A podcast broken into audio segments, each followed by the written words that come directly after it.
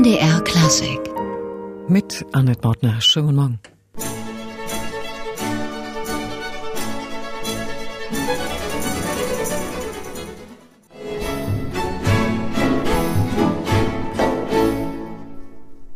Alljährlich wird in Magdeburg rund um den Telemann-Geburtstag und meist im Vorfeld der Telemann-Festtage bzw. des Telemann-Wettbewerbs der Telemann-Preis der Stadt Magdeburg verliehen. Morgen wird es wieder der Fall sein, um 10 Uhr im Gesellschaftshaus in Magdeburg. Und nach Thomas Kantor Gotthard Schwarz im letzten Jahr ist es in diesem Jahr ein renommierter Musikwissenschaftler, der den Preis erhält. Der Göttinger Telemann-Forscher Professor Klaus Hofmann, der seit gut einem halben Jahrhundert auf Telemanns Spuren unterwegs ist. Und heute einen Tag vor der Preisverleihung bei uns hier im MDR Klassikgespräch. Schönen guten Tag, Professor Hofmann. Ja, ganz meinerseits. Schöne Grüße. Herr Hofmann, dieser Telemann-Preis ist ja die Auszeichnung für ein ganz langes und bedeutendes Lebenswerk. Was bedeutet dieser Preis für Sie? Ja, dieser Preis, der hat für mich eine große Bedeutung und zwar, muss ich sagen, eine, ich habe das Gefühl, dass er meine Arbeit an und für Telemann krönt. Ich bin sehr früh zur Edition von Telemannschen Werken gekommen. Das ist jetzt über 50 Jahre her und habe mich auch immer bemüht, schon seit meiner Studentenzeit, Telemannsche Musik, insbesondere Kirchenmusik, in der Praxis unterzubringen, dafür zu werben. Aber ich habe auch manchmal etwas einstecken müssen, äh, denn gerade in der Kirchenmusik war Telemanns Bild doch äh, getrübt durch Traditionen aus dem 19. Jahrhundert vor allem, die Telemann in den Schatten Bachs gestellt haben und die bis heute nachwirken. Telemann im Schatten Bachs, sicher auch Händels irgendwie. Das meiste, was wir von Telemann heute kennen, ist ja Instrumentalmusik. Vom Opernschaffen blieb kaum was erhalten. Vom geistlichen Werk schon. Trotzdem ist es immer noch wenig bekannt. Woran liegt es Ihrer Meinung nach? Ja, also zunächst äh, kann man sagen, dass die Renaissance der Musik Telemanns bei den Instrumentalwerken angesetzt hat, im Zusammenhang mit dem Wiederaufleben des Interesses an alter Musik seit den 20er Jahren des vorigen Jahrhunderts sind auch Neuausgaben erschienen, aber es ist eben durchweg Instrumentalmusik gewesen, Kammermusik, sehr viel allmählich auch Orchestermusik. Besonders beliebt waren Orchesterwerke für Schulorchester und dergleichen. Ich glaube, dass die Instrumentalmusik als erstes wieder aufleben konnte, hängt damit zusammen, dass sie keine Texte trägt.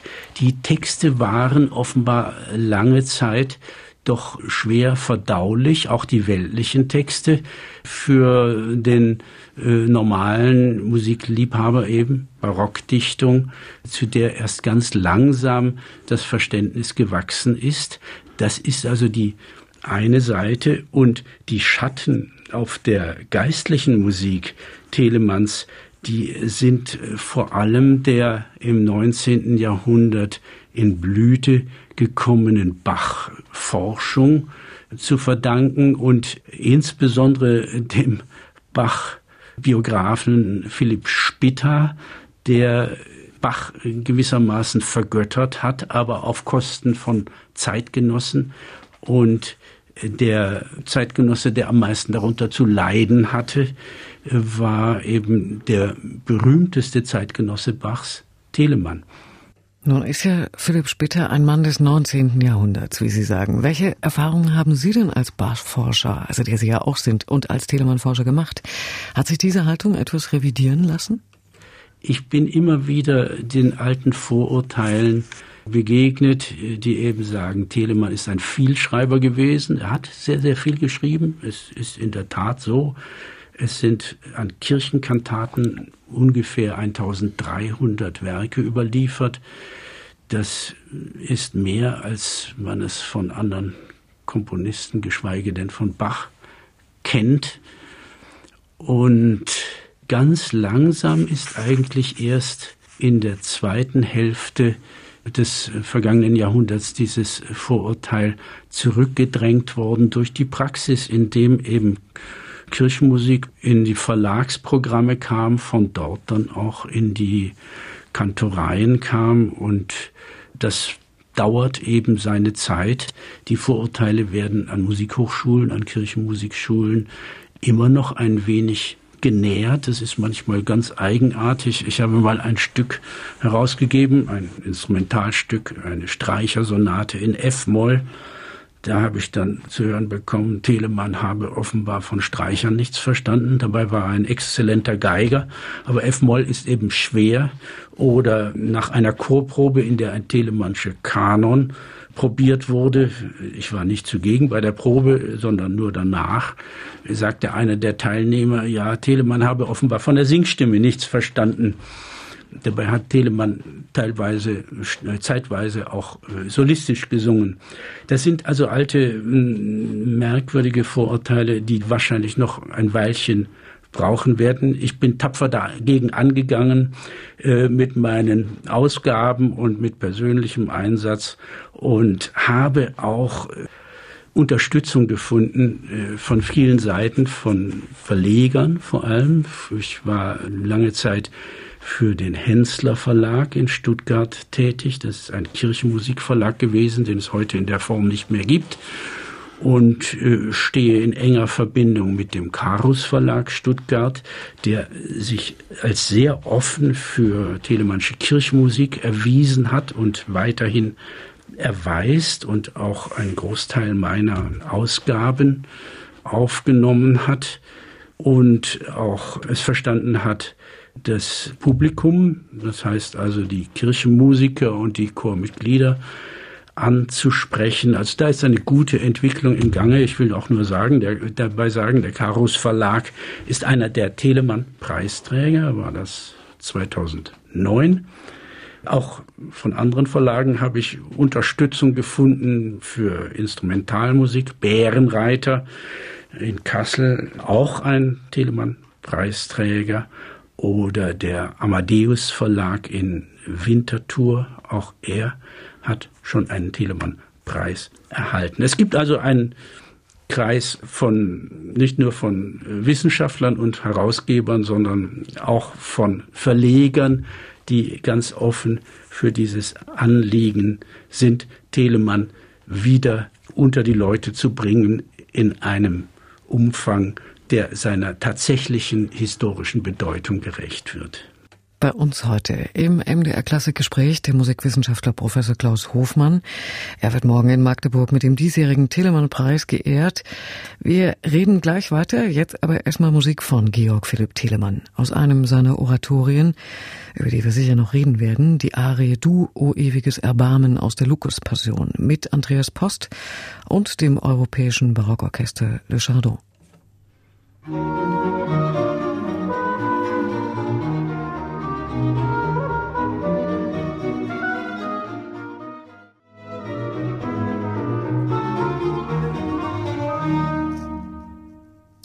Arie aus der Lukas-Passion von 1744, Musik von Georg Philipp Telemann. Am 14. März jährt sich zum 338. Mal der Tag, an dem Georg Philipp Telemann in Magdeburg zur Welt kam. Und im Umfeld dieses Geburtstags wird alljährlich der Magdeburger Telemann-Preis verliehen. In diesem Jahr wird es morgen sein und heute schon ist der Preisträger hier im MDR Klassikgespräch, Professor Klaus Hofmann. Wir sprachen gerade davon, wie schwer es ist, Telemann zu gebührender Beachtung zu verhelfen. Sie haben da ja sehr viel dafür geleistet mit Ihrer Arbeit.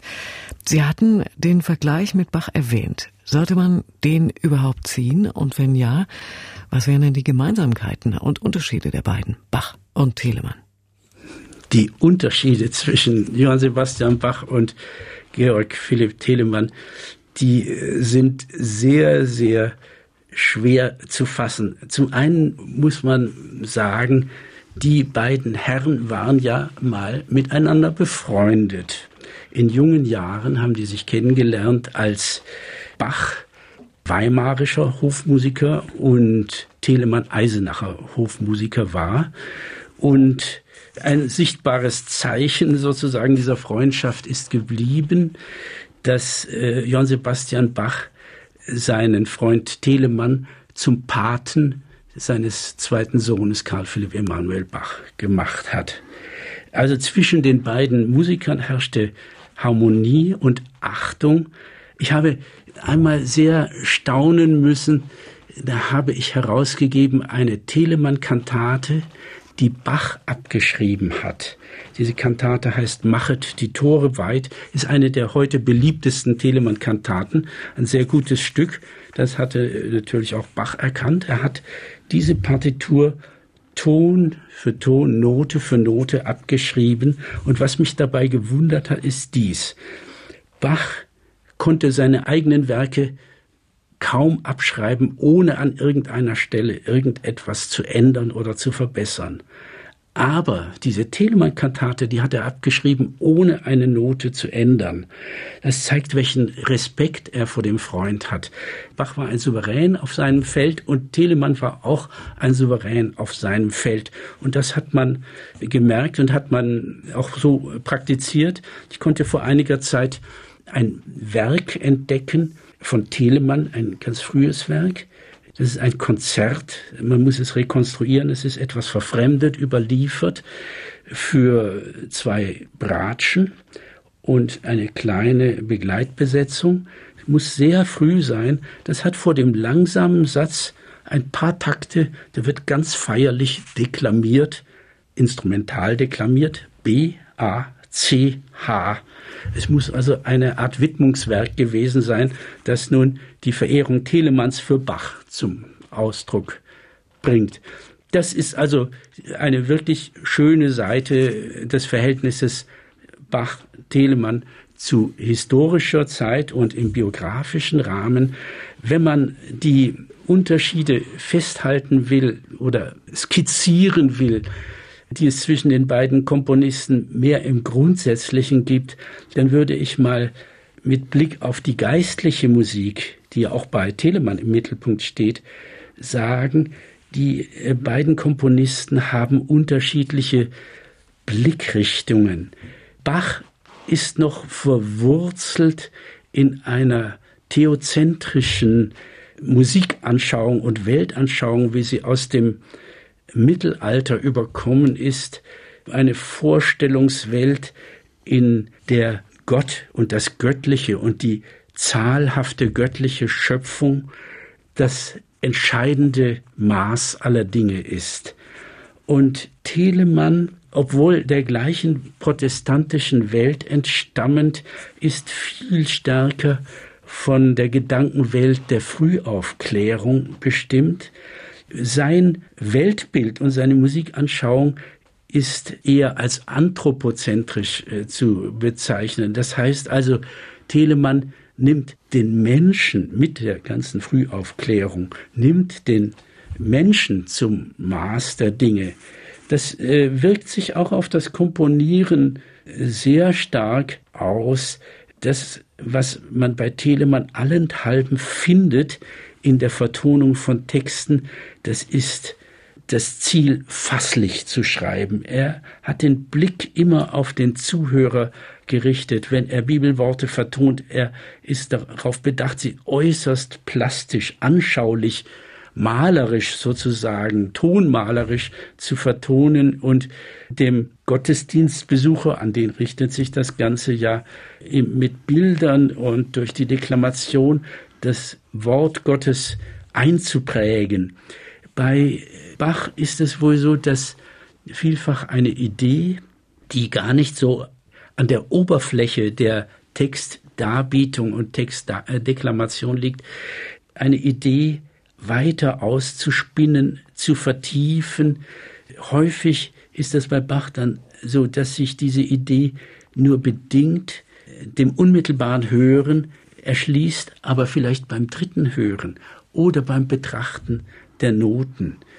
Mein Eindruck ist, dass die Bachsche Musik auf diese Weise voll von Geheimnissen ist, die sich erst langsam erschließen bei der Betrachtung. Bei Telemann ist das nicht der Fall.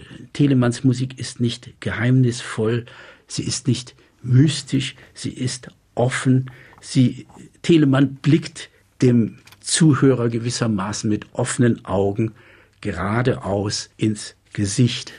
Dann lassen wir uns jetzt mal von Georg Philipp Telemann ins Gesicht blicken mit einer Arie aus der Kantate Herr, strafe mich nicht in deinem Zorn, die Sie, Klaus Hofmann, herausgegeben haben und die 2004 vom Balthasar Neumann Ensemble und Benoit Aller erst eingespielt wurde.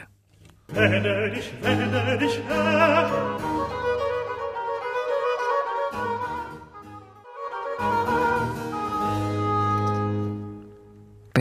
Aller und das Balthasar Neumann Ensemble mit einer Arie aus der Kantate Herr, strafe mich nicht in deinem Zorn von Georg Philipp Telemann, herausgegeben vom diesjährigen Telemann-Preisträger der Stadt Magdeburg, Professor Klaus Hofmann, heute hier bei uns im MDR Klassikgespräch. Herr Hofmann, der Nimbus des Vielschreibers, der Telemann ja immer noch mitunter zuerkannt wird, der beruht ja wahrscheinlich zum Teil auch darauf, dass er einfach ziemlich alt geworden ist, für damalige Verhältnisse immerhin 86 Jahre und auch bis ins hohe Alter komponiert hat. Da gab es ja nun eine Menge Veränderungen in der Musik. Der junge Mozart hatte schon seine ersten kleinen Symphonien komponiert, als Telemann dann starb. Die Mannheimer Schule stand in Blüte. Telemann selbst war in den 1730er Jahren in Paris, hat sich auch sonst immer umgetan, sich Noten zukommen lassen, also ziemlich dicht immer am Puls der Zeit. Findet sich das im geistlichen Werk auch wieder? Ja, das ist ganz deutlich so. Diese lange Zeit, das Dreivierteljahrhundert Musikgeschichte, das Telemann als Komponist begleitet hat, das ist allenthalben zu spüren. Er kennt die Musik des 17. Jahrhunderts sehr gut. Man merkt das nicht nur an seinen frühen Werken. Er hat den Kontrapunkt, den traditionellen studiert und all das über, das über diese Dinge verfügt er in seiner Musik, in der Instrumentalmusik wie in der Vokalmusik ganz souverän. Und es ist in der Tat so, Sie sprechen die Paris-Reise an, das ist 1737. In dieser Zeit bahnt sich in seinem Leben eine Wende an.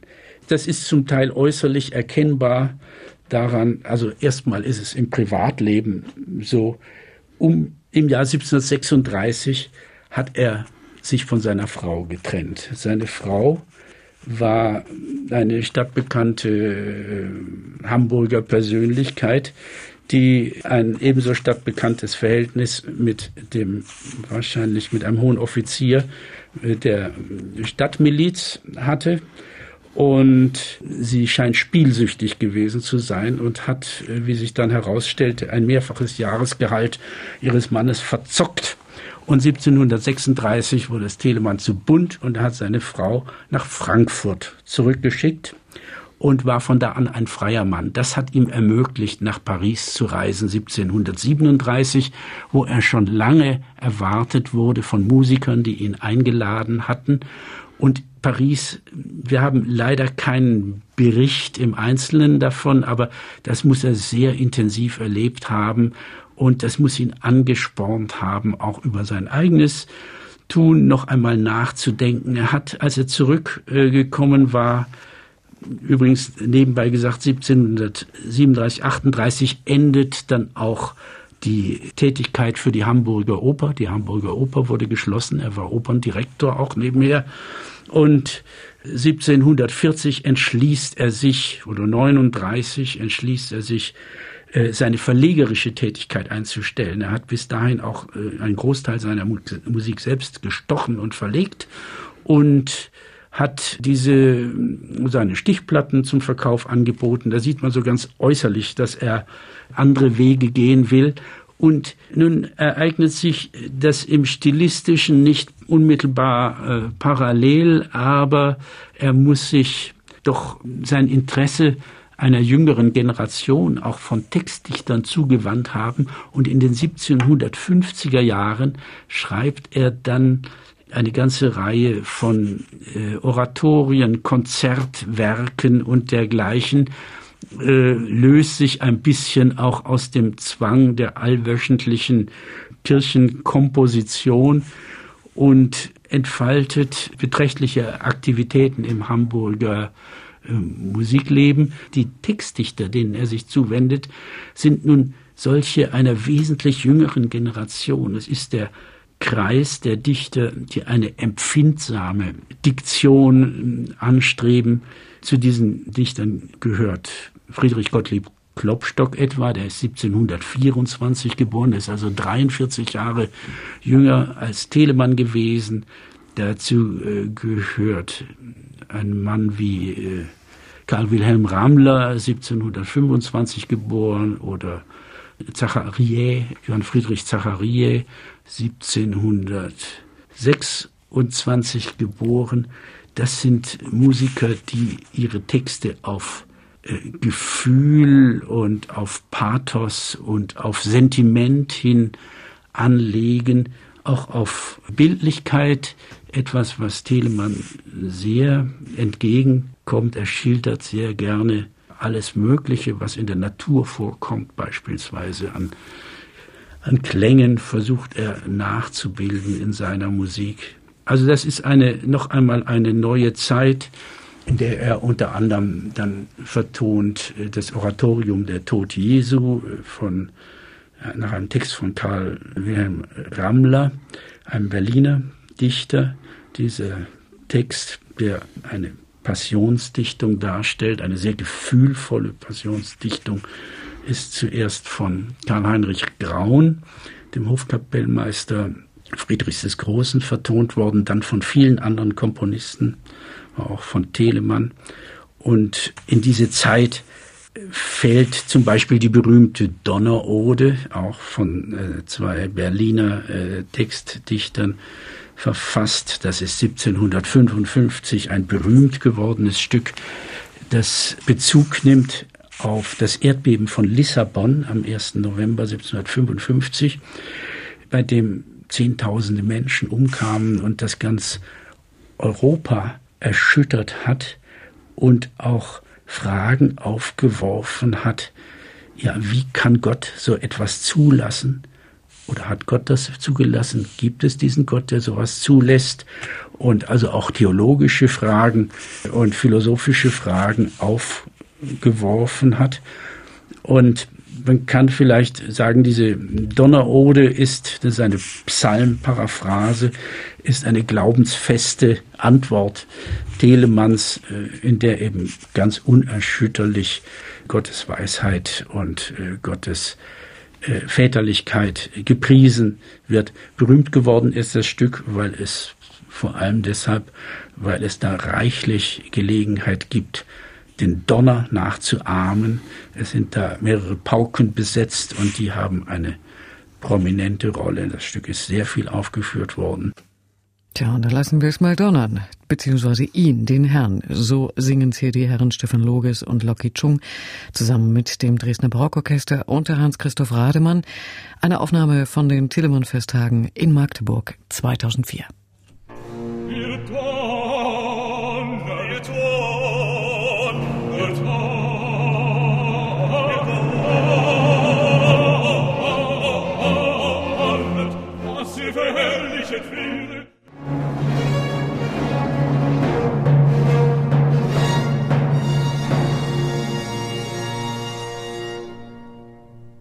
Der Herr donnert. Und das hat er ziemlich heftig getan, denn wie wir erfahren haben, der Anlass für diese Donnerode war das große Erdbeben von Lissabon im Jahr 1755 mit geschätzt über 50.000 Toten und einer Stärke von geschätzten 8,5 bis 9 auf der Richterskala mit Tsunami und Großbrand hinterdrein. Da muss man schon sehr glaubensfest gewesen sein, um da nicht zu wanken tat Telemann nicht, offenbar. Bei uns ist heute der Telemann-Preisträger der Stadt Magdeburg 2019 im MDR-Klassikgespräch, Professor Klaus Hofmann. Herr Hofmann, Sie hatten vorhin gesagt, der große Wendepunkt bei Telemann war 1737, also das Jahr, in dem er auch in Paris war. Paris war sicher das entscheidendste Erlebnis. Das war auch das einzige Mal, dass Telemann im Ausland war. Und zwar war er mehrere Monate in Paris und den Abschluss bildete ein äh, Grand Motet, wie man das in Frankreich nannte, also eine große Kantate auf einen Psalmtext, einen lateinischen, Deus Judicium Tuum, das ist Psalm 71, Gott gib dein Gericht, deine Urteilskraft dem Könige. Es ist der Psalm eine Vision eines idealen Königreichs und gewissermaßen auch eine Reverenz von Telemann in der Textwahl an das Gastland Frankreich und an das Königshaus, dieses, dieser Grand Motet, den er in Paris komponiert hat, nach dem Muster und der vergleichbare französische Komposition, ein repräsentatives Stück, wurde in den Tuilerien im Stadtschloss der Könige aufgeführt. Im März 1738 fand großen Beifall, wurde dann sogar zwei Tage später nochmal wiederholt. Telemann berichtet davon begeistert, fast 100 Musiker hätten da mitmusiziert. Und es ist ein wunderbares Stück, das dann auch in Deutschland viel musiziert worden ist und auch heute wieder aufgeführt wird. Es ist ein Stück, das auch dem französischen Stil ein großes Kompliment macht. Und dieser französische Nationalstil war etwas, für das Telemann sein Leben lang geschwärmt hat. Herr Professor Hofmann, wenn man sich so intensiv wie Sie mit dem Werk dieses Komponisten auseinandergesetzt hat, auch wenn es vor allem die geistliche Seite war, wie nah kommt man da diesem Menschen, Telemann, auch? sehr nah. Nicht so sehr jetzt durch die biografischen Momente, sondern ich habe mir mal überlegt, wenn ich gefragt werde, wie mein Verhältnis zu Bach und zu Telemann im Vergleich ist, dann würde ich sagen, Bach ist für mich eine ganz große Autorität und Telemann ist mein Freund. Das ist schön gesagt, Herr Hofmann. Zum Schluss vielleicht noch die Frage. Sie waren 1993 auch Gründungsmitglied der Internationalen Telemann-Gesellschaft. Das sind jetzt über 25 Jahre. Wie sieht die Bilanz aus? Wie ist die Akzeptanz Telemanns gestiegen? Was haben Sie an Erfolgen erreichen können? Ich habe mehrfach angeregt, schon in den Jahren davor, äh, dass eine solche Gesellschaft gegründet werden sollte. Es schien mir wichtig, ich kenne das also von der Bach-Forschung und als Mitglied der neuen Bach-Gesellschaft kannte ich das auch schon. Es schien mir einfach wichtig, eine Vernetzung unter den Telemann-Forschern, Telemann-Interpreten und Musikliebhabern, die sich speziell für Telemann engagieren, herzustellen. Das äh, lief ja alles bis dahin mehr oder weniger separat. Und ich habe den deutlichen Eindruck, dass das auch gut gelungen ist. Es gibt jährlich diese Mitteilungshefte jetzt der Gesellschaft und es sind dort auch immer wieder wissenschaftliche Beiträge drin enthalten. Und ich meine, das ist ganz wichtig, dass hier allmählich auch der Austausch unter den Wissenschaftlern immer enger wird, die Fragestellungen deutlicher werden und dass auch in der Öffentlichkeit klar wird, dass dieser Telemann auch ein nicht nur ein Objekt der praktischen äh, Musikübung, sondern auch ein sehr interessantes historisches Objekt für die Wissenschaft ist. Also genügend Forschungsraum für junge Musikologen, die noch ein lohnendes Objekt suchen und die Arbeit von Professor Hofmann in Sachen Telemann fortsetzen wollen. Klaus Hofmann war heute bei uns im MDR Klassik Gespräch. Ganz herzlichen Dank. Morgen früh um 10 wird er dann im Gesellschaftshaus in Magdeburg den Telemann-Preis der Stadt Magdeburg entgegennehmen.